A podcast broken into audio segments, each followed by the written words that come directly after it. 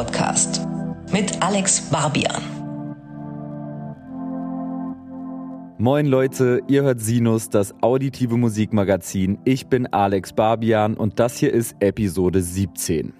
Eine richtig schöne Nachricht vorweg. Sinus hat beim International Music Journalism Award 2022 auf dem Reeperbahn Festival den Preis als beste musikjournalistische Arbeit unter 30 gewonnen.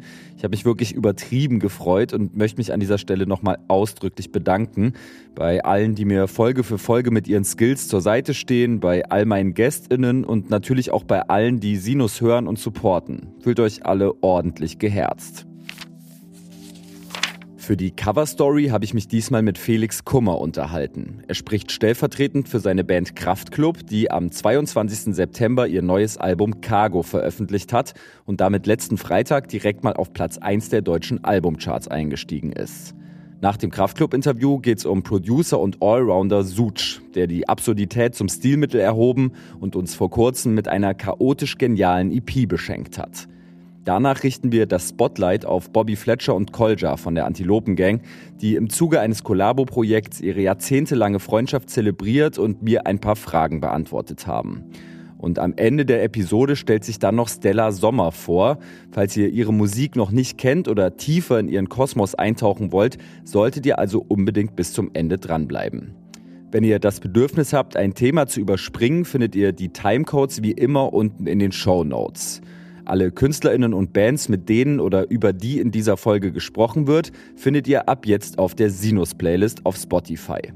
Solltet ihr zum ersten Mal auf den Sinus-Kanälen gelandet sein, freue ich mich sehr über neue Abonnements und Bewertungen. Und jetzt viel Spaß mit der neuen Folge. Sinus Cover Story. Kraftclubs sind wieder da. Nach 1764 Tagen ohne Veröffentlichung haben Felix, Karl, Max, Steffen und Till im April mit Ein Song reich das Kapitel Cargo eingeläutet. Partnerlook tragen die Chemnitzer immer noch. Immer noch haben sie Spaß am Umkodieren altlinker Parolen. Immer noch spitzen sie ihre Songs in einer Art und Weise auf die großen Bühnen zu, wie das in Deutschland keine andere Band kann. Und trotzdem fällt Cargo, dieses vierte Album, in der Kraftclub-Diskografie aus der Reihe. Zum einen natürlich, weil es das erste nach dem großen Solo-Erfolg ihres Sängers Felix Kummer ist und sich die Arbeitsabläufe allein deshalb stark verändert haben, weil Felix seit 2019 eben auch fernab von Kraftclub ziemlich busy war. Zum anderen aber auch, und das ist viel maßgeblicher, weil sich die Attitüde der Band verändert hat. Cargo kommt ohne Wortspiele und Klamauk, ohne jugendlichen Leichtsinn, ohne ironische Selbstüberhöhung aus, ist vielmehr ein kritischer Blick aufs eigene Werk und die Anfangszeit Ausdruck tiefster Sehnsüchte und Auseinandersetzung mit dem Älterwerden, als Künstler, der nie etwas Handfestes gelernt hat und nicht mal ein Instrument spielen kann. Zwischen Kummer-Abschiedstournee inklusive zweier ausverkaufter Shows in der Berliner Wuhlheide und Kraftclub-Album-Release hatte ich die Chance, mich mit neuerdings irgendwie so richtig, richtig Frontmann Felix zu unterhalten, der sich stellvertretend für die ganze Band Zeit für ein Sinus-Interview genommen hat. Gleich zu Beginn unseres Gesprächs ging es tatsächlich auch ganz konkret um die Übergangsphase und die enge Verbindung zwischen dem Kummer-Kapitel und Cargo. Kummer ist over, lang lebe Kraftclub. Also der Grund, warum ich Kummer überhaupt gemacht habe, war ja, dass ich irgendwie so das Gefühl hatte, ich habe so ein paar sehr persönliche Texte rumliegen, von denen ich mich irgendwie aus verschiedenen Gründen irgendwie dachte, habe ich das Gefühl gehabt, die passen nicht in diesen Kraftclub-Kosmos rein. Irgendwie habe ich mich einfach nicht getraut. So, beim paar hatte ich dann das Gefühl, ich kann jetzt nicht irgendwie in den Proberaum gehen und den anderen sagen, komm, jetzt mache ich hier schon wieder einen Text über mich und mein Seelenleben und hatte irgendwie das Gefühl, dass wir bei Kraftclub mehr so in dieser in diesem figürlichen bleiben sollte und da irgendwie mehr so Perspektiven von so einnehmen soll von, von Charakteren und so. Und ich glaube dieser Gedanke mit diesen Charakteren so das war eigentlich eher so ein Holzweg und eigentlich ist es auch okay wenn ich schreibe ja nun mal die, die Texte bei Kraftclub und das damit muss man halt einfach jetzt dealen. Das ist so, so also ich kann ja nicht so tun als wäre ich es nicht so. und bin jetzt schon an dem Punkt wo ich sagen würde dass ich jetzt auch auch bei Kraftclub persönliche Sachen da einfach äh, schreiben kann, ohne mir jetzt komisch vorzukommen.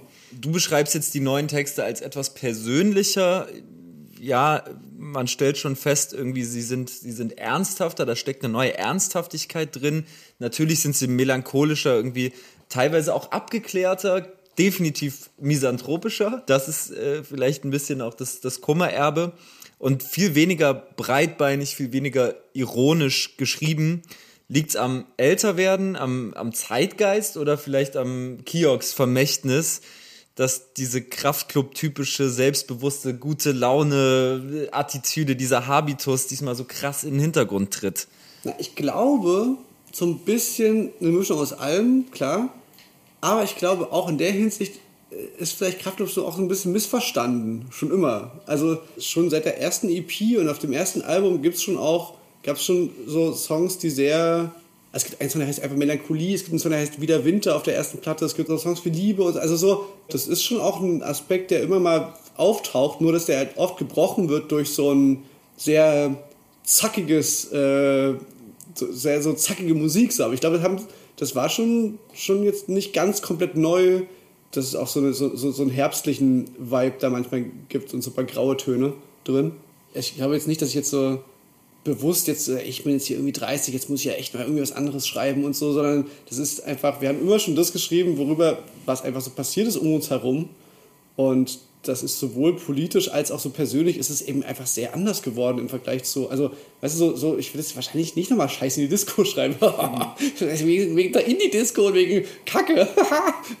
das, also, nicht, dass ich den, ich habe, wir haben, sorry, erst äh, äh, vorgestern wieder gespielt, aber, aber äh, würde ich jetzt wahrscheinlich jetzt nicht nochmal zu schreiben. Aber jetzt gar nicht, weil ich den doof finde, sondern einfach so, würde mir jetzt wahrscheinlich nicht einfallen gerade. Und auch sowas wie zu jung, ne? Das, das war so einer unserer ersten Songs, der überhaupt so im Radio lief. Und ich meine, da, da, da, sagen wir noch buchstäblich, dass wir nichts haben, wogegen es sich lohnt zu rebellieren. Also Songs, die so handeln einfach von so einer ganz komischen, unpolitischen, wabrigen Zeit einfach so, ne? So 2010er Jahre, das war einfach so ein bisschen diese, diese merkelige, äh, also alles, was dann eben so sich plötzlich krass änderte 2015, war eben 2010 noch nicht so spürbar für uns. Und ich glaube, dass da viel so zusammenkommt, aber ja, ich glaube, dass, dass, dass sich auch einfach so die Zeiten geändert haben. Wir haben uns geändert, ja, ist alles ein bisschen anders geworden. Finde ich aber auch gut. Ich hätte jetzt irgendwie keine Lust, so, so ein Musiker zu sein, der sich immer so selber covert, immer so, der immer so das Gefühl hat, ah ja, ich, wir müssen jetzt irgendwie die Leute abholen, wir haben doch die und die äh, Mucke immer, die, die wir machen müssen, das müssen wir jetzt hier wieder, wir brauchen jetzt nochmal einen Song wie den und den. Cargo jetzt euer viertes Album und vielleicht fasst es das, was du gesagt hast, gut zusammen, so dass das erste, was wirklich komplett auf jegliche Teenage-Rockband-Attitüde auch verzichtet, so habe ich es zumindest äh, wahrgenommen, als ich es gehört habe. Das fällt direkt auf im ersten Song, weil das in der Vergangenheit bei Kraftclub-Alben ja schon immer so war, dass ihr mit mehr oder weniger klassischen wir sind die geilsten Songs mit, mit Representern in die Alben eingestiegen seid, eure Mädchen, unsere Fans, Band mit dem K. Und diesmal steht direkt am Anfang der Platte ein eher nachdenklicher Song, eine Art Resümee, Teil dieser Band. Jetzt, wo du es so sagst, mit diesen Repräsentern, das stimmt natürlich total. Wir hatten ja noch nie so eine lange Pause zwischen, zwischen unseren Alben wie zwischen dem jetzt und den anderen. Ich würde schon wirklich sagen, dass sich das Album eher wie ein erstes Album anfühlt, als wie ein viertes. Auch diese Entstehung in dieser Corona-Zeit das war ja so total unbefriedigend für eine Band wie uns, ne, die immer irgendwie mit, mit einem halben Ohr auf diese Live-Sache so, so steht, dass, so, dass man so dann einfach sagt, ja, es gibt irgendwie total beschissene Perspektive, überhaupt irgendwie wieder live spielen zu können. Und ohne dass das jetzt so bewusst irgendwie da in die, in die Songs, aber ich glaube schon, dass das eine Rolle spielt, in was für einem Kontext wir was machen und dass das halt null eine Rolle gespielt hat, diesmal mit so, ey, wir müssen jetzt irgendwie das Album zu dem und dem Zeitpunkt fertig machen, weil die und die Slots wollen wir spielen auf den Festivals. Weil es ist so, es gibt keine Festivals, niemand kann irgendwas machen. So. Wir machen einfach nur Musik, einfach so, für uns jetzt gerade einfach. Und niemand weiß, ob und wann wir diese Musik live spielen können. Das ist schon irgendwie sehr großer Unterschied gewesen. Dann natürlich diese Solo-Platte von mir und dadurch halt diese große, große Differenz zwischen diesen äh, drei Alben davor und dem jetzigen und dann halt wirklich so ein ganz, dass man so ganz unbedarft und so ganz neu rangeht und also wirklich, ich hatte noch nie eine Platte gemacht mit Kraftclub, wo ich so das Gefühl hatte, dass wir so null Druck haben und null irgendeine Erwartung von irgendwem oder irgendwas, sondern einfach völlig free. Das war irgendwie geil. Krass, ja, ich finde, das, das hört man auch raus vielleicht nochmal zu diesem ersten Songteil dieser Band. Am spannendsten an dem Song finde ich eigentlich das, die, die, diese paar letzten Verses, dieses Szenario, was du beschreibst, dass das Projekt äh, Kraftklub irgendwann in der Zukunft auch wieder schrumpfen wird. Der Dorfdisco Backstage muss sich dann halt doch wieder geteilt werden mit vier, fünf anderen Bands. Wo sind denn diese Gedanken hergekommen? Irgendwie, da, da ist ja auch was Selbstzweiflerisches, was da irgendwie drin steckt. So. Na, ich glaube, das ist schon, das ist schon relativ klar auf auf das Alter so zu schieben in der Hinsicht, weil, also das habe ich einfach auch nur selber jetzt schon gemerkt, weil ich das schon ein paar Mal in Interviews hatte und jetzt beim, beim, beim Interview geben merke, ah, okay, das ist schon so ein Faden, der sich ein bisschen durchzieht, ist, dass ich jetzt in so einem Alter bin, ähm, oder wir, in dem unser ganzer Freundeskreis aufhört zu studieren. Und jetzt so die ersten Leute halt dann so in echten Jobs sind so, ne? und irgendwie äh, und so diesen Ernst des Lebens, ne? der, der, irgendwie die Jahre davor war das immer frei und sehr und sehr und sehr locker dieses ganze Studierendenleben von, von unserem Freundeskreis und das ist jetzt schon ein anderer Schnack, ne? Und das kommt, das kommt dann in ein paar Songs, kommen da Aspekte von dieser Erkenntnis, die man da, die, die dadurch so entstanden ist. Aber genau, das ist, das ist auf jeden Fall eine, dass man so merkt, so, Uiuiui, da weht, der weht jetzt plötzlich so ein anderer Wind in, in Kapitalismus, wenn man da so reinsteppt. Ne? Das ist so, auf einmal gibt es so einen Erwerbsdruck und auf einmal gibt es so eine Art Härte, auf die ich nicht scharf bin und wo Freundinnen und Freunde von mir wirklich auch zu knabbern dran haben. Und ich in die, diesem Zuge natürlich dann auch nochmal feststelle, so, boah, das ist schon ganz schön geil, sich ein, zu, bis zu einem gewissen Punkt da eben rausziehen zu können. Und dafür bin ich einfach sehr, sehr dankbar. Es würde meinem Ego ein bisschen schmerzen, aber es würde auf jeden Fall auch ein paar Stufen weiter unten noch funktionieren. So, das ist, glaube ich, so diese Erkenntnis von diesem letzten äh, Versus. So. Für jemanden, der Kunst macht, ist es natürlich eine, eine, eine gruselige Erkenntnis. Da darf man nicht allzu lange drüber nachdenken, dass man ja so völlig abhängig ist am Ende des Tages davon, dass jemand sagt, ja doch, ich finde das so gut, dass ich dafür Geld ausgeben möchte. Und ähm, gerade jetzt in so einer, also das war zu der Zeitpunkt, wo ich den Song geschrieben habe, noch nicht so der, noch nicht so gerade präsent, aber jetzt sieht man es halt wieder, ne? dass es so einfach ganz viele Kolleginnen und Kollegen von uns gibt, die wirklich hart zu kämpfen haben, äh, jetzt wo Leute irgendwie aus irgendeinem Grund nicht mehr so richtig viele Tickets kaufen und dann wirklich einfach Leute vor Existenz, äh, also so ganz krasse, äh, ganz krassen Punkten stehen in ihrem Leben, die halt vorher immer so irgendwie so sich vor sich hingewurschtelt haben und wir kommen ja auch aus so einem aus so einem Umfeld, wo alle so vor sich hingewurschtelt haben und das ist schon ganz schön düster, wenn das auf einmal so wegbricht. Die letzten zweieinhalb Jahre haben innerhalb der Kulturbranche wirklich viel kaputt gemacht und für ein Klima gesorgt, in dem sich selbst eine Band wie Kraftklub, die mit bisher jedem größeren Release auf Platz 1 der deutschen Albumcharts eingestiegen ist und seit zehn Jahren kontinuierlich auf den größten Bühnen des Landes steht, viel aktiver mit diesen unbehaglichen Was wäre wenn Fragen beschäftigt. Apropos zehn Jahre. Kraftklubs erste Platte mit K feiert 2022 den ersten runden Geburtstag. Felix war 19 oder 20, als er Songs wie Ich will nicht nach Berlin, Songs für Liam oder Karl-Marx-Stadt geschrieben hat. Die Hassliebe zu Chemnitz und das eng damit verbundene Selbstverständnis der Band stehen im Cargo-Kontext und damit schließt sich ein Kreis interessanterweise wieder viel stärker im Zentrum der Platte als während der In Schwarz oder der Keine Nacht für niemand Phase auch wenn sich Felix Perspektive auf die Dinge in der Zwischenzeit natürlich sehr stark verändert hat. Klar, es ist, ist man, jeder Mensch ist ja hoffentlich anders äh, mit 30, als, also als, als mit 20. So, das wäre ja schon gruselig, Alter, wenn du immer noch genau so drauf bist mit 30 wie mit 20. Ja, aber vielleicht, um, um ein Beispiel zu nennen, ein ganz konkretes. Ich finde, ein Song reicht, ist eine total schöne Weiterführung von Songs für Liam, wenn man so will. Ja, gut, klar, ne, mit diesem, mit diesem, mit diesem äh, Name-Dropping, so, das zieht sich auf jeden Fall durch. Ja. Die, ja, genau, die Art, wie ihr so die, die HeldInnen eurer Jugend irgendwie so schaudet, ist ähnlich, aber ich finde auch, dass ihr wieder die Musik als so einen emotionalen und sozialen Klebstoff so ähnlich beschreibt eigentlich wie in Songs für Liam damals. Und dann haben wir natürlich Wittenbergs nicht Paris. Und den habe ich zum Beispiel so wahrgenommen als eine äh, progressive Zusammenführung aus Ich will nicht nach Berlin und 9010.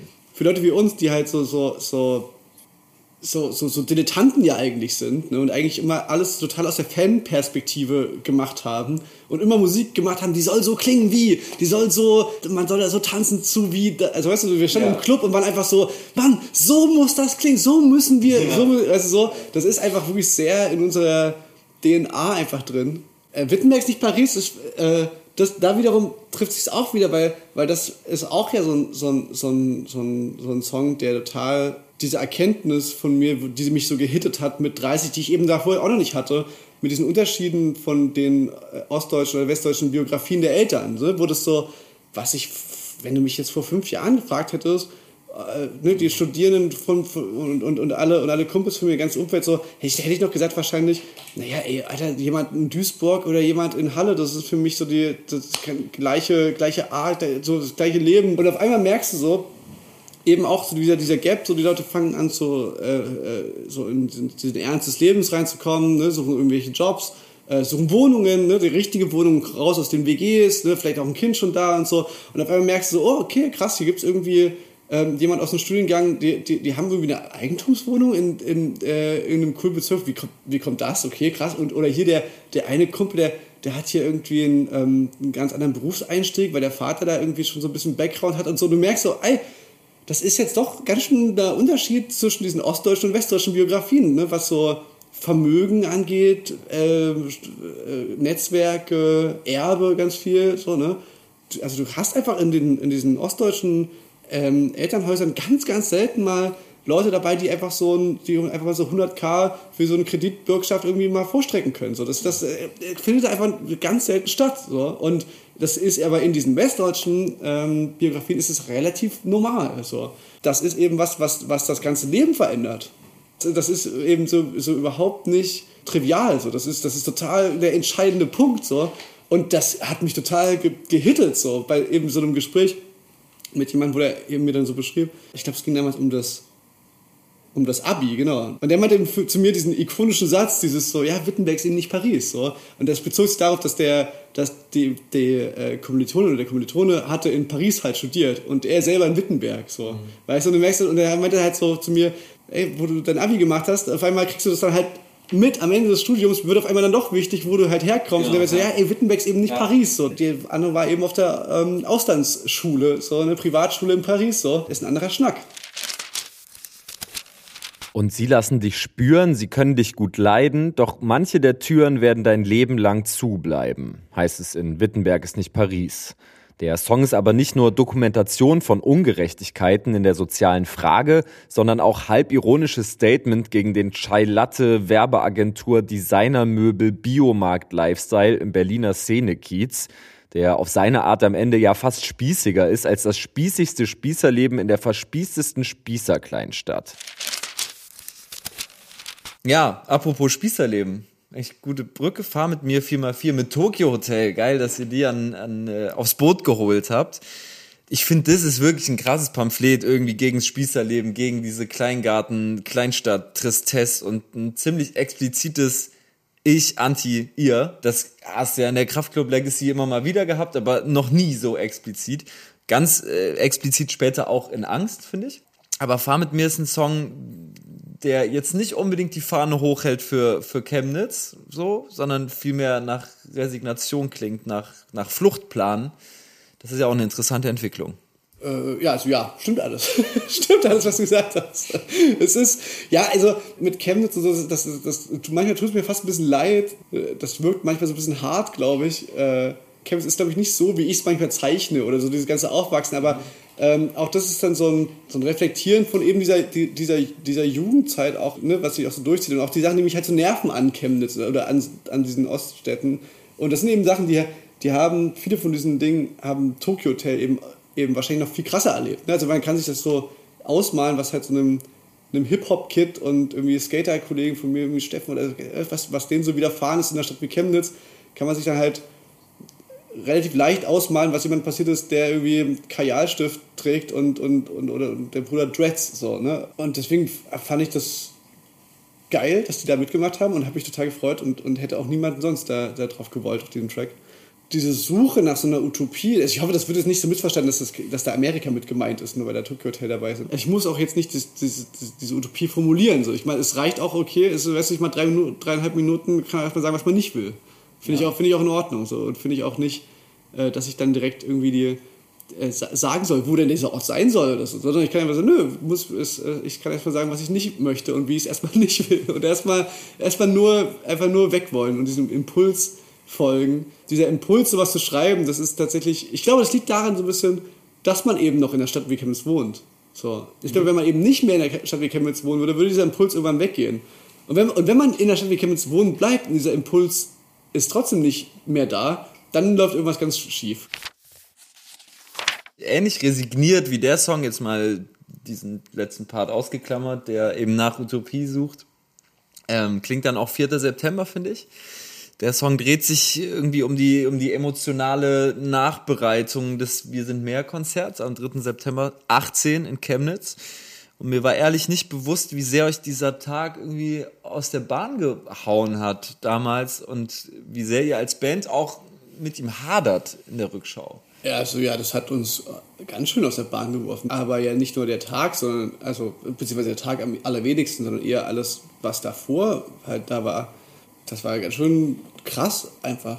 Also es war wirklich einfach zu doll und zu krass. Und dieser, dieser 4. September beschäftigt sich mit, also quasi dem, dem Tag danach, der wie so ein Kater manchmal so ein bisschen sich angefühlt hat, weil man sich eben kurz in, an, an diesem, diesem Mehrtag diesem Gefühl hingegeben hat, dass es so äh, wieder, besten, wieder besseren Wissens. Ne? Also eigentlich wusste man vorher schon, dass man mit so einem Konzert natürlich nichts verändert. So. Aber dann war dieses Konzert und dieser ganze Tag war wirklich halt so krass und so groß irgendwie, dass man sich eben dann für so einen kurzen Moment doch diesem Gefühl hingegeben hat.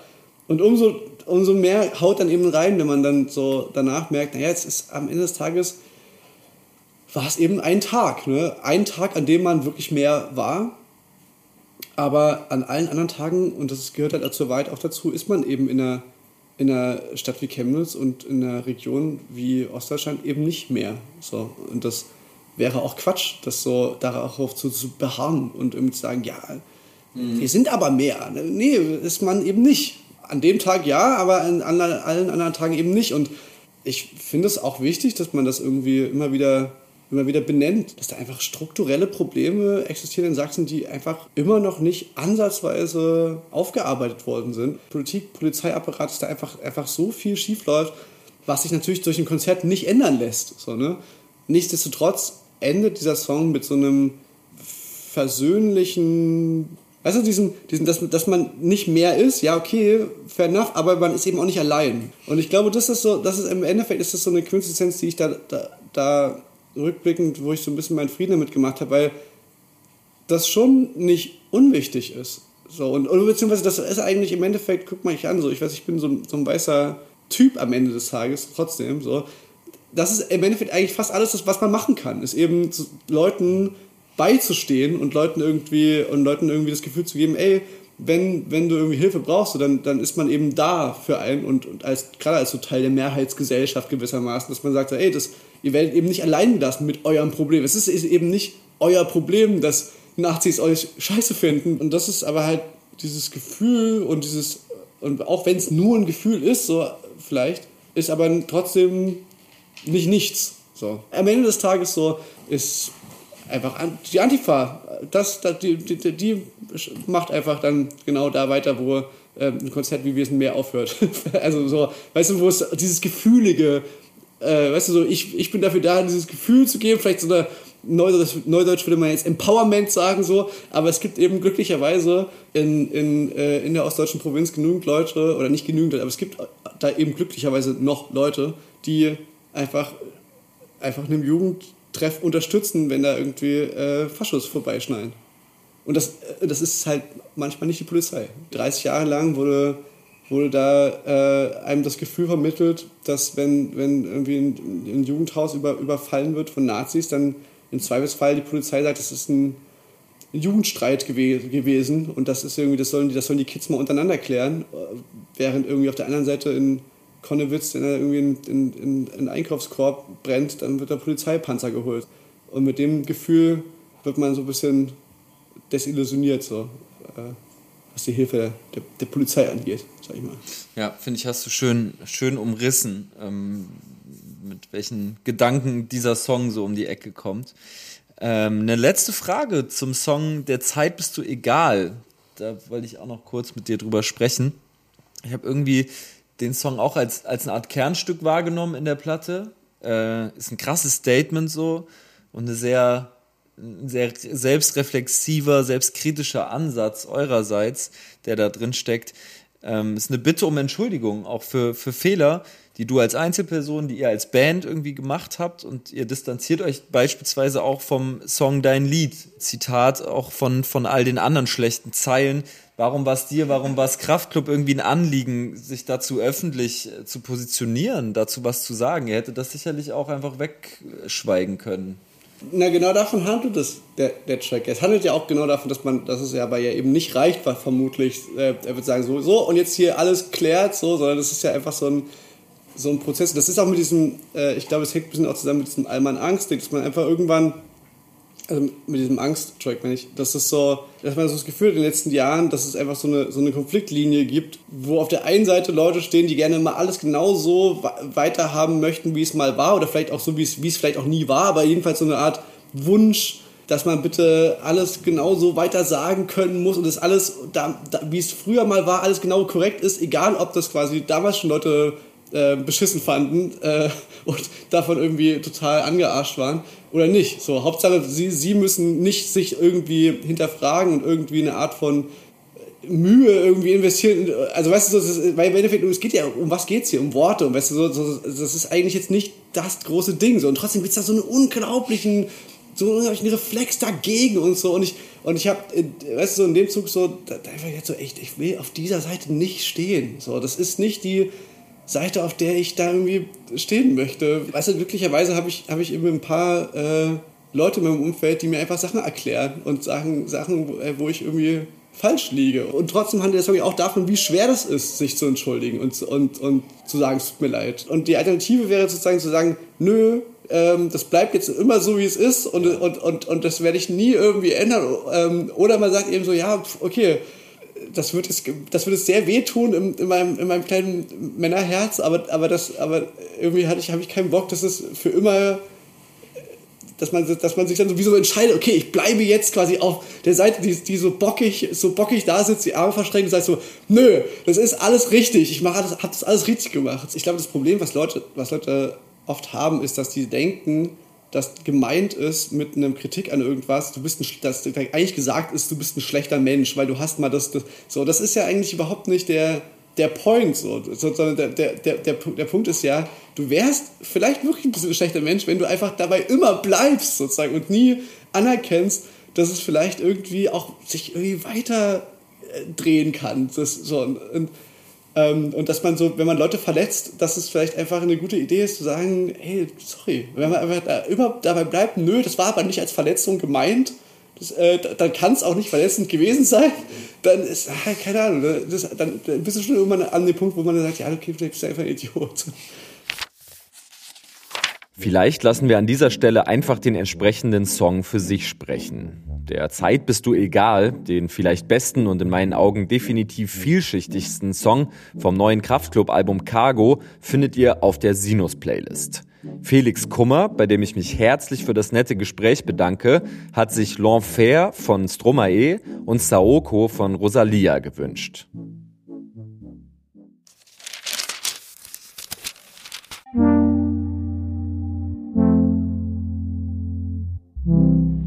Hi, uh, well, I'm Adam Lennox. I uh, also operate under Zouge. I uh, play the bass. I am a producer. I can hold a pretty good band. Uh, that's about it. Thank you for having me. Ich weiß nicht, wie viele von euch schon mit dem Namen Suj vertraut sind. Bislang ist Adam Abdelkader Lennox Belha'i ja schon noch ein ziemlicher Underground-Hero. Sinus Ultras erinnern sich vielleicht an mein Interview mit Edna in Episode 12. Die haben sich damals einen Song von Such für die Sinus-Playlist gewünscht, waren kurz später mit ihm auf Tour und haben von seiner Musik geschwärmt. Als vor ein paar Tagen sein neues Release erschienen ist, habe ich mich dann auch mal etwas intensiver mit Such beschäftigt und direkt beschlossen, ihn euch in dieser Episode etwas umfänglicher vorzustellen. Such ist ein Ein-Mann-Producer-Projekt, das Adam 2021 gestartet und bisher mit einem Mixtape aus dem letzten Jahr und der im September 22 erschienenen Metal-EP manifestiert hat. Such ist aber nicht die einzige musikalische Baustelle, auf der Adam bisher sichtbar geworden ist.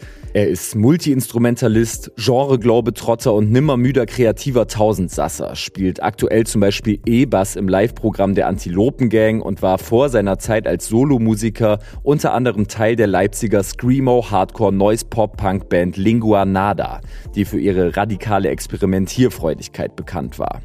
Auch wenn zumindest das analoge Gitarrenspiel im Such-Kontext deutlich in den Hintergrund getreten ist und durch elektronische Sounds ersetzt wurde, hat Adam die Experimentierfreudigkeit aus der Lingua Nada-Ära beibehalten und sogar weiter auf die Spitze getrieben.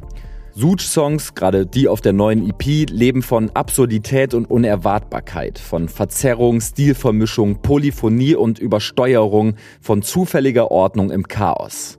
Aus elektronischem Morast schälen sich Melodien und Rhythmen heraus. Maximal effektierter Gesang lässt ein loses Konglomerat an Geballer und Geklimper zu Liedern, oft sogar zu Ohrwürmern werden. Die Metaebene ist immer ähnlich. Sud scheint seine Technik provozieren zu wollen, möchte, dass sie Fehler macht, möchte Maschinen menschlich klingen lassen.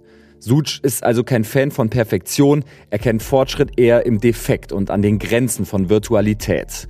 Diesen Anspruch überträgt er auch in die Bildwelten seiner LSD-Anime 2000er Videospiele, Comic-Cover und Videos. I'm interested in like forms of arts or music that basically uh, well the idea is kind of to find a glitch in the, ma the matrix that we live in you know uh, whatever it is and uh, the absurdity of it. And i think it's great humor you know. I find absurdism to be a great form of humor or a great philosophy in itself Such begreift das Absurde und Surreale, The Glitch in the Matrix, als Credo, als eine Interpretation von Punk. Das wird sogar in einigen Songtiteln deutlich, die nicht aus normalen Buchstaben, sondern aus irgendwelchen weirden Schriftsymbolen zusammengesetzt sind. Oder im Namen des neuen Projekts eine Elektro-EP, Metal-EP zu nennen, ist ja auch schon eine Provokation in sich. You know, let's be brutally honest here. The music is cannot be further away from that genre of music. That's about it. And I think it's funny. It just looks cool. And it's a subgenre that, like metal and anything that is under metal, is, is a subgenre that I appreciate. So that's that's about it. And with the artwork, it has again this absurd thing to it. That's about it. Hauptsache, es sieht cool aus, verwirrt und vermischt Dinge, die sonst niemand miteinander vermischen würde. Als ich die acht Songs, aus denen sich Metal zusammensetzt, gehört habe, habe ich mich mehrmals gefragt, ob Such auch Hip-Hop-Producer typisch mit Sample-Schnipseln aus den Werken anderer Artists gearbeitet hat, was überraschenderweise nicht der Fall ist. No, I don't sample anything and I use as uh, least sample as I can actually. But like taking other people's music and like recontextualizing it, I don't do that actually. I don't think I've ever done it. And whatever sounds like a sample is me making things sounds like they've been sampled, but they actually have been created by my own hands. Uh, that's a funny trick, actually. Such simuliert quasi nur, dass er samplet. Das ist ein Element seiner groß angelegten Verwirrungstaktik. Damit ihr euch ein Bild vom Such-Sound machen könnt, habe ich euch den in meinen Augen craziesten Track aus der Metal-EP auf die Sinus-Playlist gepackt, One. Ich finde, dass er einen guten Einblick gibt in die chaotisch progressive Welt von Such, die mit Sicherheit noch nicht auserzählt ist. Über den gesamten Oktober hinweg ist Such übrigens auch live und mit Band zu erleben, in mehreren internationalen Großstädten, aber auch sechsmal in Deutschland.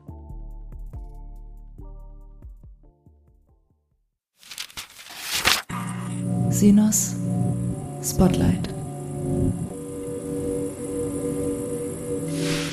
Düsseldorf atmet auf, denn die Größten der Stadt lassen sich nochmal herab, weil sie gnädig sind. Kolja und Bobby Fletcher haben ein gemeinsames Album veröffentlicht. Vielleicht ist es besser so. Der Name Kolja dürfte den meisten Sinus-HörerInnen bereits bekannt sein. Er ist Teil der Antilopen-Gang und Mitbetreiber des bandeigenen Labels Antilopen Geldwäsche, auf dem vor ein paar Monaten kurzerhand ein den meisten Sinus-HörerInnen vermutlich eher unbekannter Rapper namens Bobby Fletcher gesigned wurde. Dass dieser Mann, Zitat, genug Starpotenzial für einen Plattenvertrag mitbringt, ist allerdings keine besonders neue Erkenntnis. Im Grunde genommen ist es, mindestens im Raum Düsseldorf, seit Mitte der Nullerjahre bekannt. Bobby Fletcher hing schon mal im direkten Umfeld der Antilopen-Gang ab, hat schon eine kleine, bei weitem nicht unerfolgreiche Rap-Karriere hinter sich gebracht, dem Rap-Ding vor zehn Jahren aber einfach den Rücken gekehrt. Ich habe Bobby Fletcher gefragt, was er eigentlich so getrieben hat zwischen 2012, als er den Hip-Hop-Kahn aus freien Stücken an die Wand gefahren hat, und vielleicht ist es besser so. Und warum er das angestaubte Mike vor einigen Monaten dann doch nochmal aus dem Schrank geholt hat. Also ich bin in dieser Zeit äh, Drehbuchautor und Regisseur geworden und äh, habe Kinofilme gemacht. Ähm, außerdem habe ich äh, Stand-up-Comedy gemacht, beziehungsweise für Stand-up-Comedians geschrieben. Ähm, ich habe nie wirklich aufgehört zu rappen, aber ich habe einfach nicht gerappt, was ja generell immer eine gute Idee ist. Ähm, das Schaffen der Antilopen-Gang habe ich auf jeden Fall verfolgt. Ähm, allerdings hat mich das äh, natürlich auch nur weiter demotiviert, äh, weil es natürlich immer so ist, dass wenn sich die Freunde von damals professionalisieren, und äh, in äh, ungeahnte Höhen aufsteigen, die sie äh, natürlich absolut, also machen wir uns nichts vor, nicht verdient haben. Ja, dann ist das natürlich äh, eine Sache, die einfach nur zeigt, wie ungerecht die Welt ist. Die Motivation, dann allerdings wieder zu rappen, war, dass Kolja mich gefragt hat. Wir haben ja auch ganz lange überhaupt nicht gewusst, dass wir ein Album machen, sondern es war ja so, dass ich einfach nach fast zehn Jahren Funkstille mich während des ersten Corona-Lockdowns 2020 einfach mal wieder bei meinem guten alten Freund Bobby Fletcher gemeldet habe der äh, nicht nur zehn Jahre nicht mit mir gesprochen hatte, sondern auch zehn Jahre nicht mehr gerappt hat. Und dann haben wir uns ein bisschen ausgetauscht, was geht bei dir? und dann hat er gesagt, irgendwas mit ich repräsentiere. Äh, und dann war auf einmal die Idee da, wir könnten doch mal einen Song machen, aber da war nicht die Idee, wir machen ein Album oder so. Ich wollte ihn ein bisschen motivieren, dass er mal wieder rappt, weil ich auch immer Fan von Bobby Fletcher gewesen war, so. Und dann haben wir halt einen Song gemacht auf irgendeinen alten Beat, den er da noch rumfliegen hatte. Und das hat dann irgendwie Bock gemacht. Und dann haben wir angefangen, noch mehr Songs zu machen. Das heißt, wir haben immer irgendwas geschrieben, uns die Sachen hin und her geschickt und gar nicht darüber nachgedacht, ob das veröffentlicht werden soll. Ich bin eigentlich, glaube ich, nicht davon ausgegangen, dass das jemals veröffentlicht wird. Aber dann haben wir gemerkt, irgendwie macht das voll Bock und es wird vor allem auch echt ganz gut. Und dann haben wir irgendwann gesagt, ja, vielleicht wird's ja eine EP, die können wir dann ja irgendwie so in den Streaming-Diensten zur Verfügung stellen. Aber wir haben nicht aufgehört, Songs zu machen. Und irgendwann war dann so, ja, okay, ey, jetzt können wir eigentlich auch ein Album machen. Das Kurioseste an diesem frisch erschienenen Kolja Bobby Fletcher Album ist also im Grunde genommen seine Entstehungsgeschichte als solche. Diese Wiederbegegnung, die zum gemeinsamen Wühlen in Erinnerungskisten geführt und am Ende tatsächlich eine ungeahnte kreative Dynamik, eine neue Jugendlichkeit freigesetzt hat und auch einen gemeinsamen Humor, der Bobby und Kolja schon seit über 20 Jahren verbindet. Die beiden wissen noch genau, wie das alles begann. Es ist 1996 in der Modestadt Düsseldorf. Also wir haben uns 1996 äh, in einem Sommercamp für größtenteils normalgewichtige Kinder kennengelernt. Und äh, daraus ist eine Sommerfreundschaft entstanden. Ähm, damals äh, haben wir noch nichts mit Rap zu tun gehabt. Äh, dann später, als wir was mit Rap zu tun hatten, äh, gab es jetzt nicht direkt eine Düsseldorfer Rap-Szene. Äh, die Düsseldorfer Rap-Szene bestand aus äh, talentierten Battle-Rappern, die in irgendwelchen äh, Fernsehformaten erfolgreich waren und dadurch so ein bisschen Legendenstatus hatten, weil wir 16 waren. Wir haben in, in dem Jugendzentrum Lux in Rating uns jeden Donnerstag getroffen zum Freestylen. Wir haben dann auch so Jams veranstaltet. Bobby Fletcher und Kolja sind gerade mal 16, als sie mehr oder weniger abgekapselt von der Düsseldorfer Rap-Szene kurz nach der Jahrtausendwende dann auch eigene Songs aufnehmen. Kreativer Motor ist anfangs vor allem ein durch frühe Anpolitisiertheit ausgelöster Weltschmerz. Es entstehen bauchlinke, gedankenschwangere, poetisch verzweifelte Statement-Songs, die aus heutiger Sicht etwas grotesk anmuten. Die bitterernste Note weicht dann aber schon nach relativ kurzer Zeit taffen Punchlines und einem deutlich zynischeren, aber auch lockereren Umgang mit den Ungerechtigkeiten der Welt. Kolja und Bobby Fletcher, dessen Rapper-Alias zu dieser Zeit noch Fungi ist, bedienen sich fortan auch ein bisschen offensichtlicher der Attitüde ihrer Hip-Hop-Helden. Kolja ist stark von den Veröffentlichungen des in Frankfurt am Main ansässigen 3P-Kaders beeinflusst. Bobby ist Eminem-Ultra. Ab jetzt geht's weniger um die Überwindung Babylons und mehr um gute Sprüche.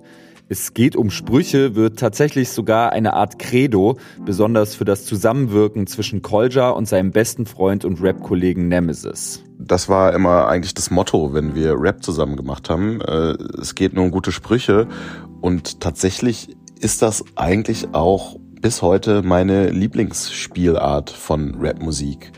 Ich höre eigentlich privat jetzt gar nicht so Conscious Rap oder so Polit-Rap oder so, sondern ich fand immer Battle Rap gut, ich fand Punchlines gut, ich fand Sprücheklopferei gut, Represente und all diese Sachen. Und ähm, das kann sein, dass das in den letzten Jahren nicht mehr ganz so oft passiert ist, dass ich das gemacht habe, aber das war nie weg und ist im Zuge von Vielleicht ist es besser so jetzt tatsächlich präsenter denn je. Die Platte ist gespickt mit Wie-Vergleichen, halbironischen Representern, pikanten Punchlines, Rollenspielen, Referenzen auf die Golden Era und wahnwitzigen Sprüchegeklopfe. Auch wenn sie Songs wie Alles soll dunkel sein enthält, die einem Blick in den Abgrund gleichen, ist dem Projekt anzumerken, dass Kolja und Bobby Fletcher in allererster Linie großen Spaß hatten daran, anders als auf klassischen Antilopen-Album-Songs nichts zerdenken zu müssen, ohne jegliche Strategie und völlig assoziativ schreiben zu können, in absurde Rollen zu schlüpfen und mit Ansage Blödsinn zu erzählen.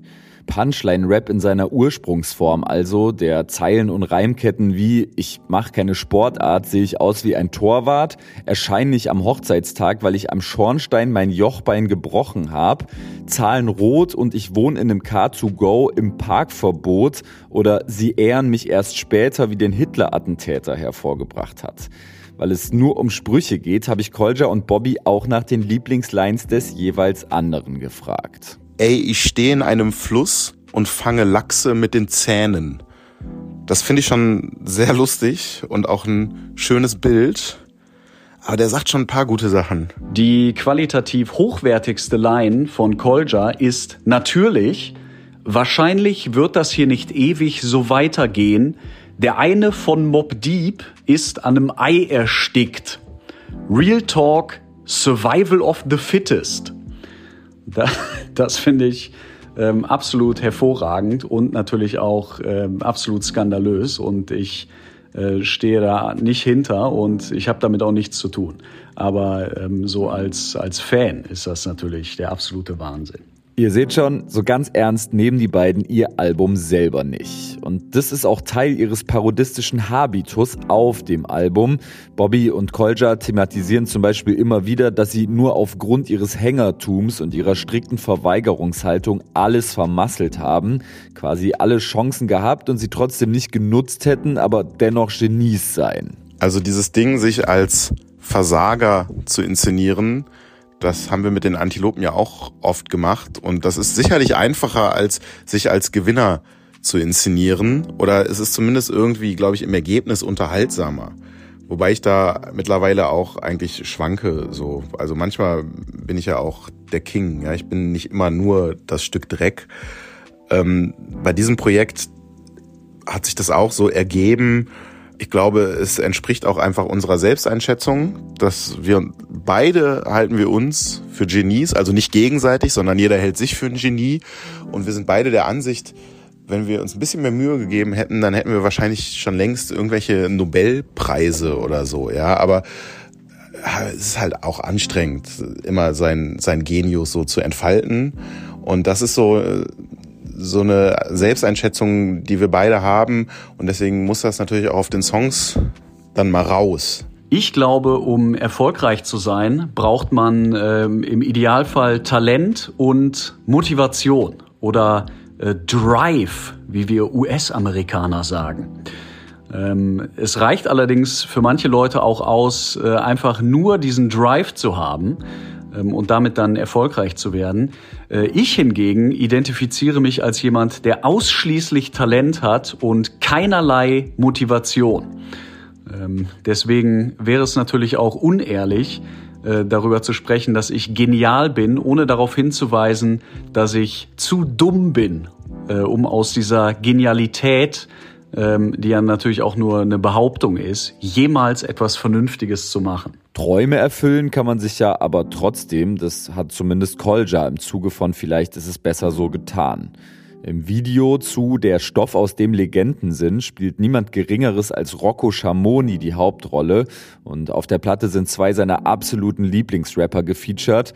Der ebenfalls geniale Versager Camp aus Wien und Trommelwirbel Ilmatic, der eigentlich längst in Rap-Rente ist. Und Kolja hat nicht nur Bobby Fletcher und Ilmatic reaktiviert, auch Producer Mr. Bojangles und DJ Typhoon, beide sind jahrzehntelange Wegbegleiter, sind an Bord und federführend mitverantwortlich für den ziemlich stringenten Sound, der sich durch die 40-minütige Platte zieht. Vielleicht ist es besser so, ist ein straightes Boom-Bap-Album. Es wird gesampelt und gescratcht und gerappt und nicht gesungen. Wer die Nostalgie, die in diesem auf mehreren Ebenen Zeitreiseprojekt steckt, checkt, der checkt sie, wer nicht, der nicht. Auch oder gerade weil es in der Nische und im Schatten der großen kommerziellen Erfolge der Antilopengang stattfindet, ist dieses Album eine Herzensangelegenheit. Das spürt man spätestens im letzten Song Jahrtausendwende, den ihr ab jetzt auf der Sinus-Playlist findet.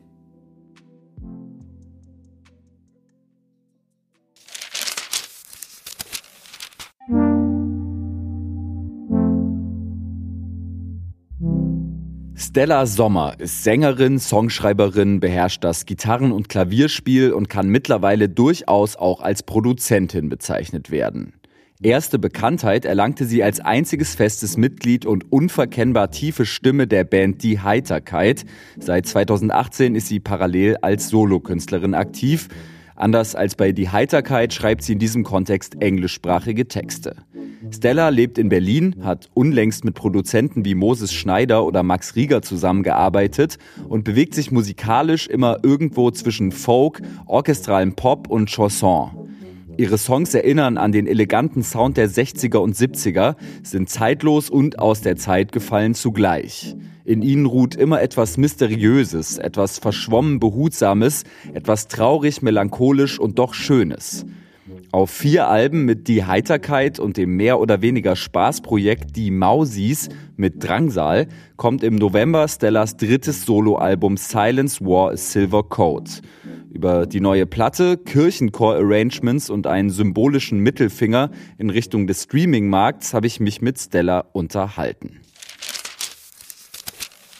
Ich habe mir, wie gesagt, so ein bisschen vorgenommen, dich meinen HörerInnen ein Stück weit vorzustellen und würde deswegen reinstarten mit einer ganz plumpen Frage, nämlich der nach der Notwendigkeit dieser Solo-Schiene bei dir. Denn du bist ja auch tatsächlich so, so das Gesicht und die Konstante in deiner Band, die Heiterkeit.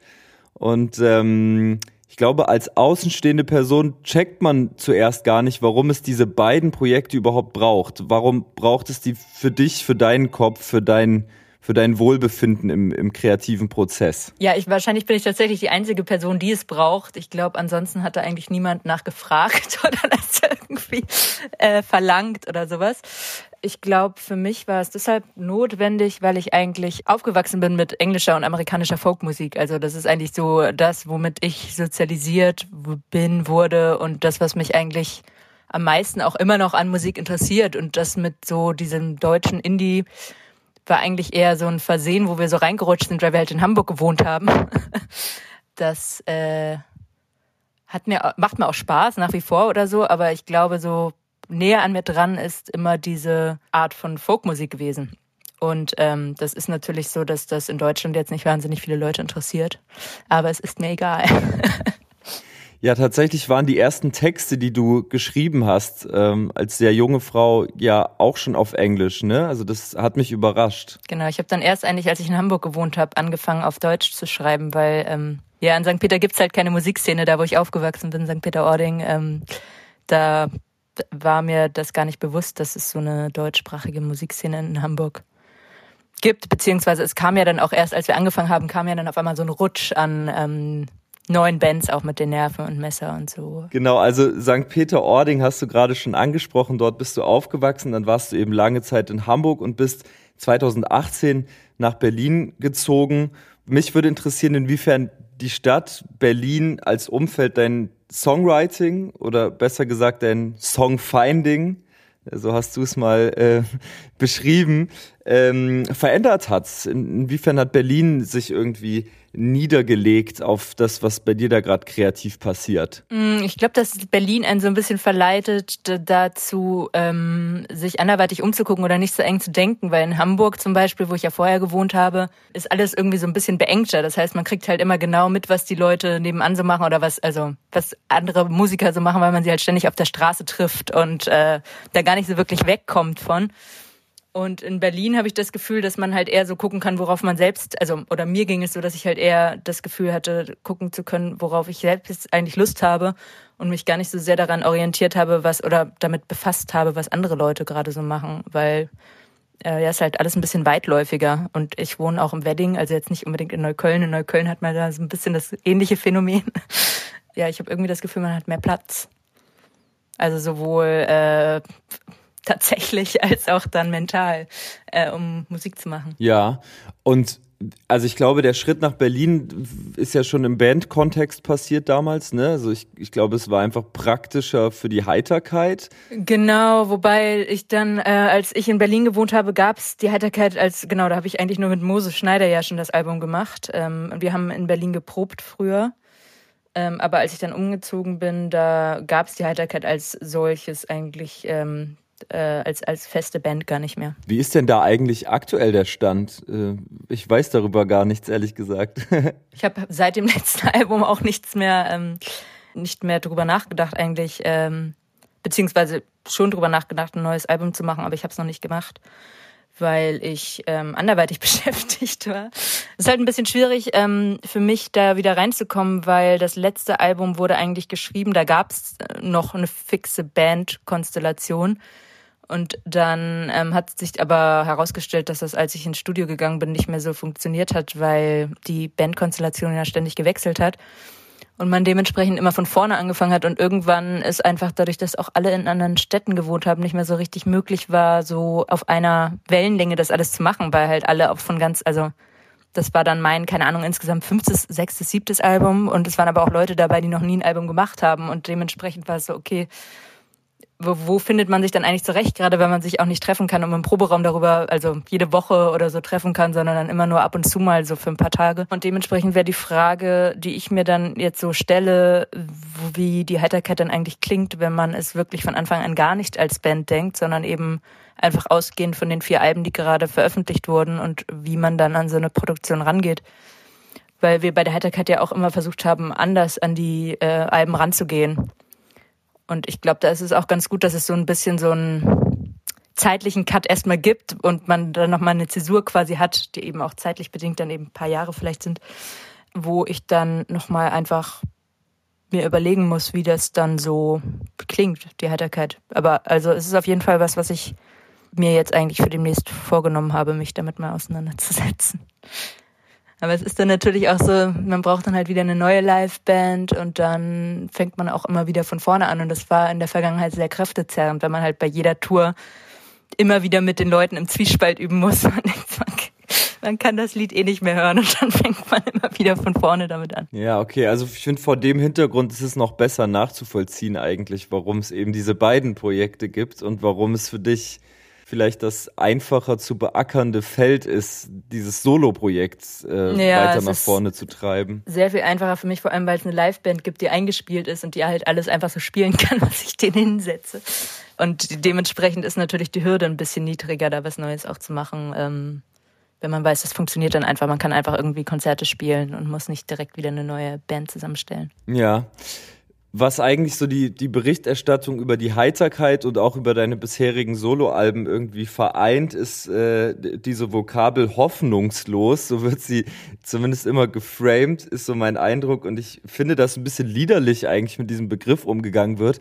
Ähnlich wie mit dem Begriff hymnenhaft und ja, das sind doch alles Hymnen und so, weil das schlägt einem auch so entgegen, wenn man sich gerade mit den, mit den äh, Berichterstattungen über die Stella Sommer Projekte beschäftigt also wie gesagt, ich finde es gar nicht so treffend. Wie stehst du selbst dazu, wenn dir jemand unterstellt, das sei irgendwie ein hoffnungsloser Vibe, den deine Musik da versprüht? Äh, hoffnungslos? Nee, ich finde es gar nicht hoffnungslos. Ich finde es eigentlich ziemlich hoffnungsvoll. äh, das meiste zumindest. Also auch wenn es vielleicht Texte manchmal ein bisschen hoffnungslos sind, aber irgendwie hat es ja immer was Versöhnliches, weil es ja auch alles sehr eingänglich ist und ähm, da würden mir andere Sachen einfallen, die ich hoffnungsloser finde. Ja, absolut. Äh, wollte ich, wollte ich nur mal von dir wissen, wie, wie du äh, dazu stehst. Tatsächlich habe ich mir die ganze Berichterstattung komplett einmal reingezimmert. Ja. Und äh, ich fand, dass dieser Begriff ist doch sehr häufig aufgetaucht. Du hast auch einen spannenden Satz jetzt gesagt in einem der, äh, der neuen Songs. Du hast gesagt, I try to paint sadness again, but sadness won't sit still. Finde ich richtig, richtig cool. Wie bist du darauf gekommen oder wie ist das gemeint? Mm, also ich versuche immer diese Alben so ähm, irgendwie zu konstruieren, dass sie einen Bogen schließen. Und jetzt selbst bei so einem Album, was halt so viele Songs umschließt, dachte ich, okay, der erste Satz und der letzte Satz müssen irgendwie, also der letzte Satz vom ersten, nee, der erste Satz vom letzten Lied sozusagen müssen irgendwie richtig starke Bilder sein. Und ähm, wenn ich auf starke Bilder komme oder so, dann schreibe ich sie mal meistens auf. Und das habe ich in dem Fall auch gemacht. Aber mein Problem seit Jahren ist, dass ich mir immer vornehme, ähm, die Quellen aufzuschreiben, wo ich das gefunden habe oder wie ich darauf gekommen bin, aber ich mache es irgendwie nie und deshalb weiß ich jetzt auch nicht, wo, wie ich, wie ich auf diesen Satz gekommen bin. Äh, aber ich fand ihn auf jeden Fall sehr schön, als er mir dann eingefallen ist oder als ich ihn irgendwie in veränderter Form irgendwo gefunden habe, weil es so so ein treffendes Bild ist, das so die Traurigkeit, die man überall sieht oder die einen so umgibt, dass die sich immer verändert, aber halt trotzdem immer das Gleiche ist irgendwie. Ähm, und man gar nicht sagen könnte, wie die aussieht oder was es ist. Es ist einfach so ein, ja, so eine sich stetig wandelnde Masse.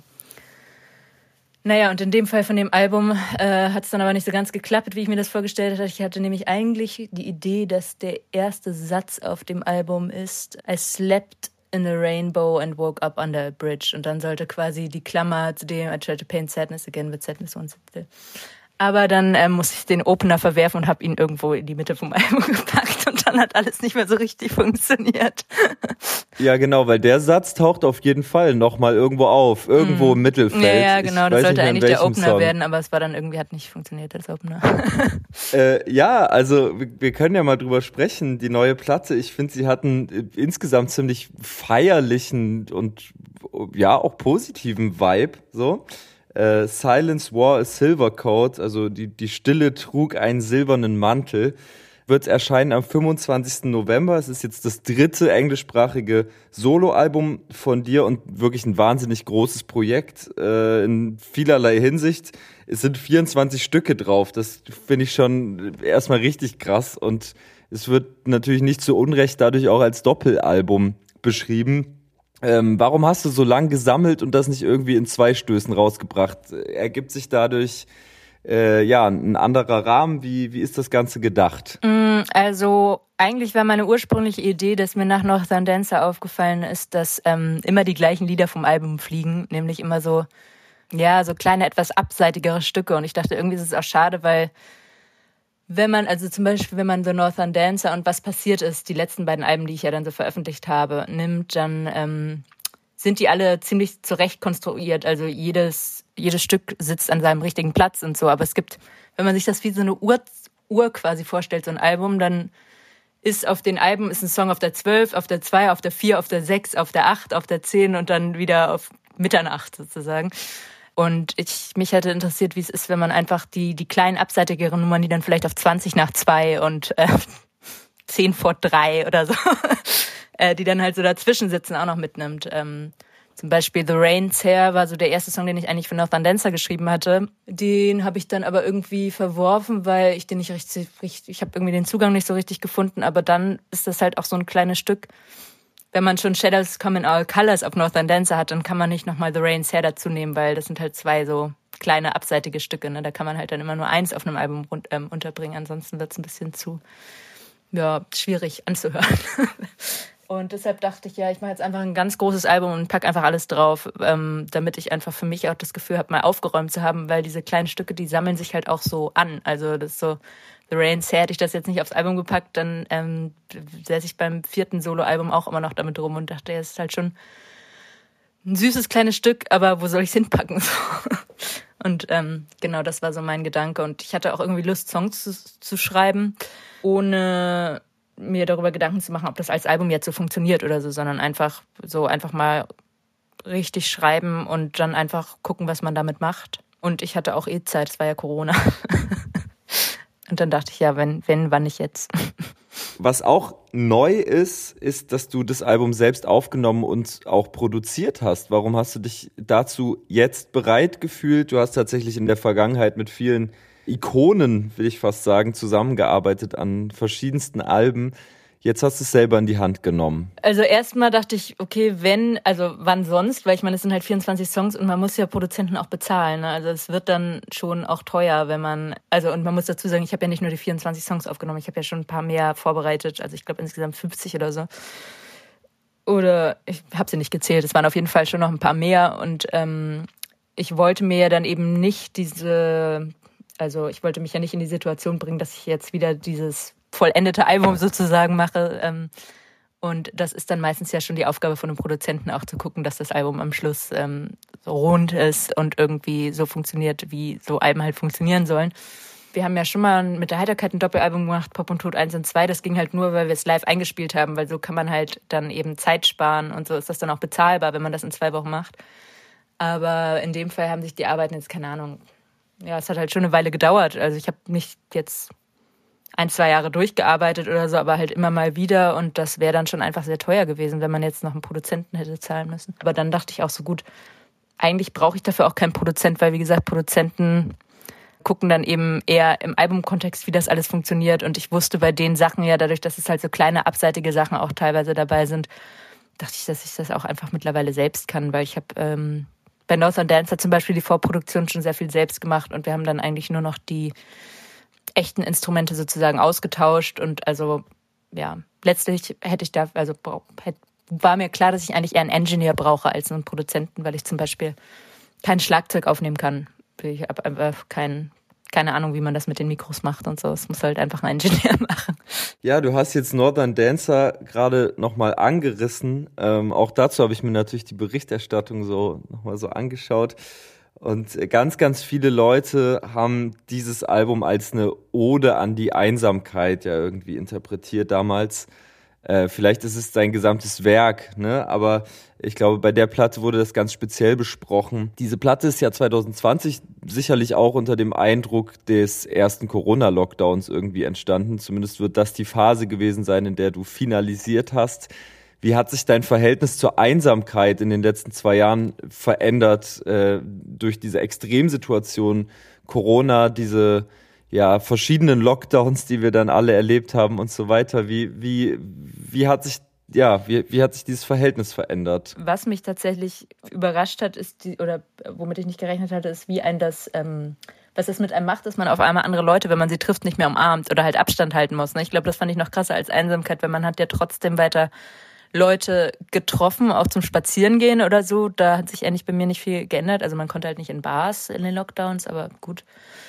Da gehe ich jetzt eh nicht mehr so oft hin. Aber was ich halt krasser fand, war diese, dieses ähm, Verständnis, aber immer, dass andere Menschen Gefahren sein können und dass man halt die ganze Zeit aufpassen muss mit äh, Hände geben. Also dass das eher so eine Einsamkeit ist, dass man wirklich die ganze Zeit sich selbst vor anderen Menschen eigentlich schützen muss mit Masken und ähm, das wurde ja dann auch besser, als wir alle, also als die Impfung dann da war oder so. Aber das fand ich schon krass, dass man wirklich, wenn man Leute getroffen hat, nicht mehr wusste, wie man sie begrüßt, weil erst war, ne, umarmen ging dann nicht mehr, dann Hände geben ging ja auch nicht mehr. Irgendwie, wenn man die ganze Zeit Angst hatte, dass die Bakterien da an den, äh, die Viren an den Händen kleben bleiben. Ähm, und das fand ich schon ziemlich befremdlich, muss ich sagen. Und das hat sich ja auch nach wie vor nicht normalisiert. Man weiß ja teilweise immer noch nicht, wie man die Leute begrüßt.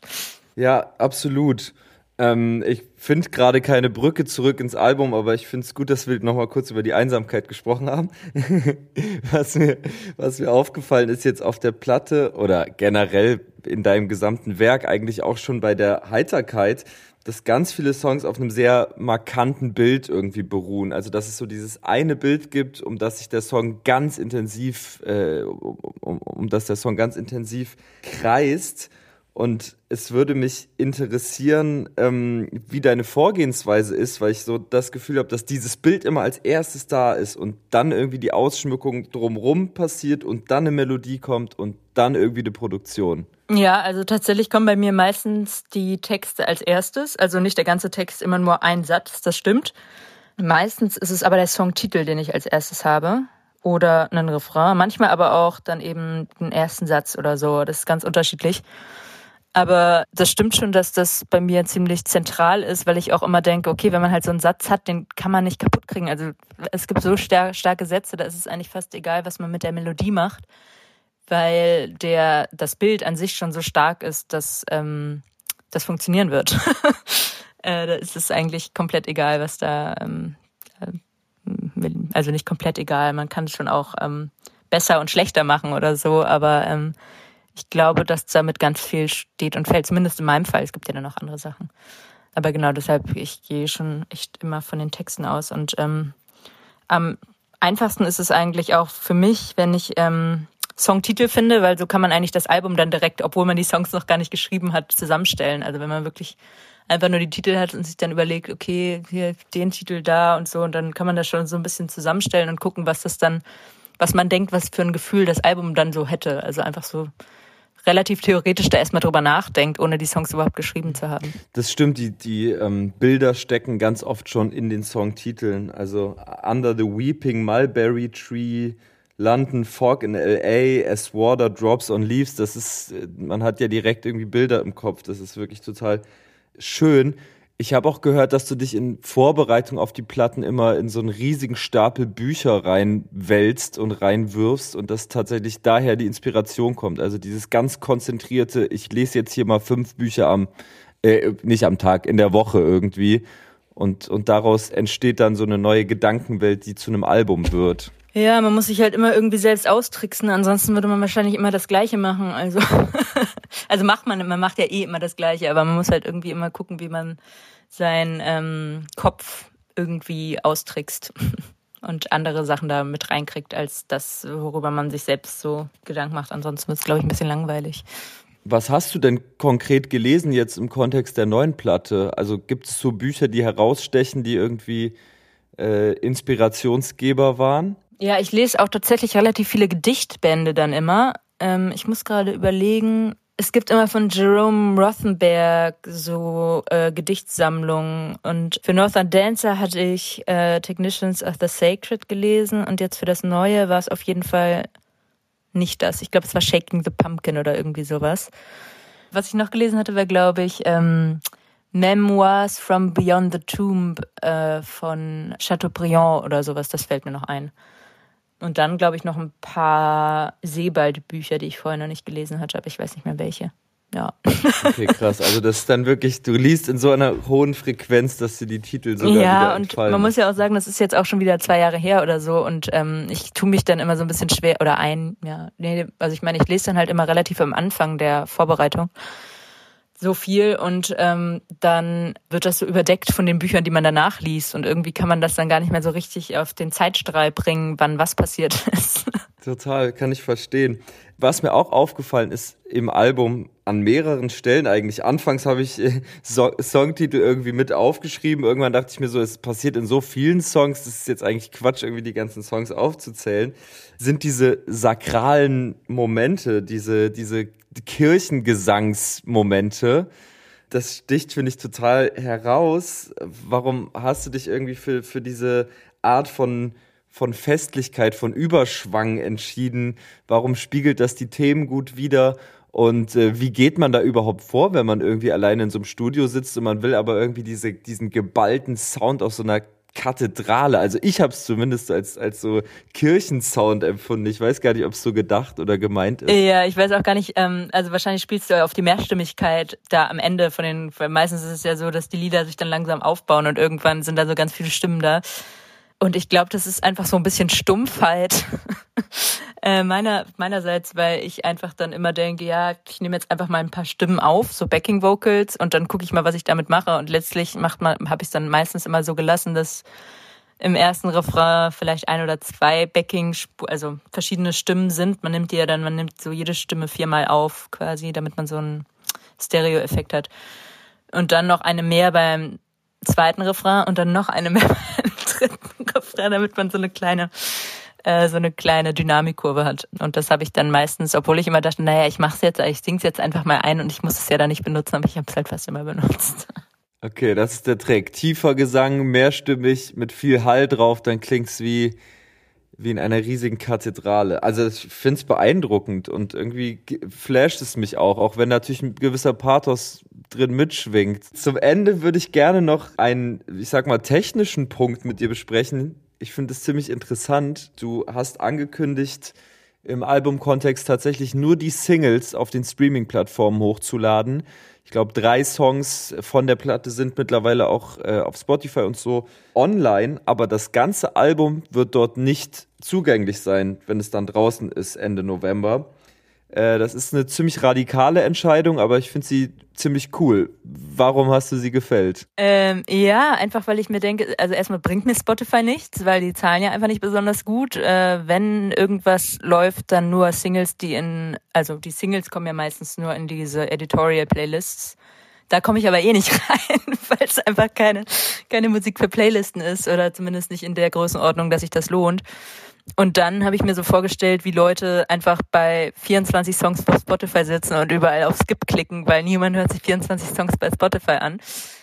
Und dann dachte ich, das will ich dem Album eigentlich nicht antun. Ich will eigentlich, dass die Leute das lieber bewusst hören und sich dann dazu entscheiden, das einfach zu hören als Album und ähm, nicht dann eben äh, hier 24 mal Skip klicken, um überall reinzuhören. Und deshalb dachte ich ja, also wenn man auf irgendeinem Album, mit irgendeinem Album das mal ausprobieren könnte, wie es ist, nur Singles auf Spotify zu veröffentlichen, dann bei dem. Das ist natürlich wirklich interessant in einem Zeitalter der ständigen Verfügbarkeit von ungefähr allem, jetzt mal was exklusiv zu machen, dass wirklich nur die Leute zu hören bekommen, die sich ein bisschen Mühe geben, ist, ist auch irgendwie ins Haus geliefert zu kriegen. So. Ja. Finde ich super. Ja, ich bin auch gespannt, ob es, also ich meine, das heißt funktioniert. Es wird wahrscheinlich nicht funktionieren, aber darum, es geht ja auch nicht darum, ob es funktioniert, aber ich ähm, bin gespannt, was die Leute erzählen. ob es irgendwie die Wertigkeit der Musik so ein bisschen verändert, wenn man es nicht einfach so überall hören kann. Oder ob die Leute vielleicht auch nochmal anders über ihr Verhalten dann nachdenken, was so Spotify angeht zumindest ein oder zwei Leute. Es ist ja jetzt nicht so, dass ich erwarte, hier irgendwas zu verändern äh, im großen Rahmen. Ich finde es einen super spannenden Schritt irgendwie und vielleicht gibt es ja auch NachzüglerInnen. Also ähm, würde ich sehr begrüßen. Ich kann deine neue Platte sehr, sehr, sehr empfehlen an die Leute. Silence War a Silver Code kommt am 25.11. Am besten ihr geht's euch in irgendwelchen Plattenläden dann kaufen. Stella Sommer, vielen Dank für deine Zeit und äh, ich ja, wünsche dir alles Gute mit der neuen Platte. Vielen Dank und danke nochmal für die Einladung. Auf der Playlist findet ihr den Titeltrack der neuen Stella Sommerplatte Silence War a Silver Code. Die erscheint am 25. November 2022 und ist definitiv ein heißer Tipp für alle Vinylliebhaberinnen. Falls euch die Folge gefallen hat, freue ich mich sehr, wenn ihr euren Leuten von Sinus erzählt, teilt, bewertet, folgt, in älteren Ausgaben blättert und die Sinus-Playlist abonniert. Um sie zu finden, müsst ihr einfach nur Sinus, die Playlist zum Podcast bei Spotify eingeben. Wie immer freue ich mich auch über Feedback. Schreibt mir gerne auf Instagram oder Twitter, dort heiße ich Alex Barbian, oder schreibt mir eine Mail an hallo@sinuspodcast.de. Danke an Felix Kummer Stella Sommer, Such, Kolja, Bobby Fletcher, Josi Miller, Coco Meurer, Vivian Perkovic, Greta Baumann und Check Your Head. Mein Name ist Alex Barbian und ich würde mich freuen, wenn ihr beim nächsten Mal wieder dabei seid bei Sinus, dem auditiven Musikmagazin.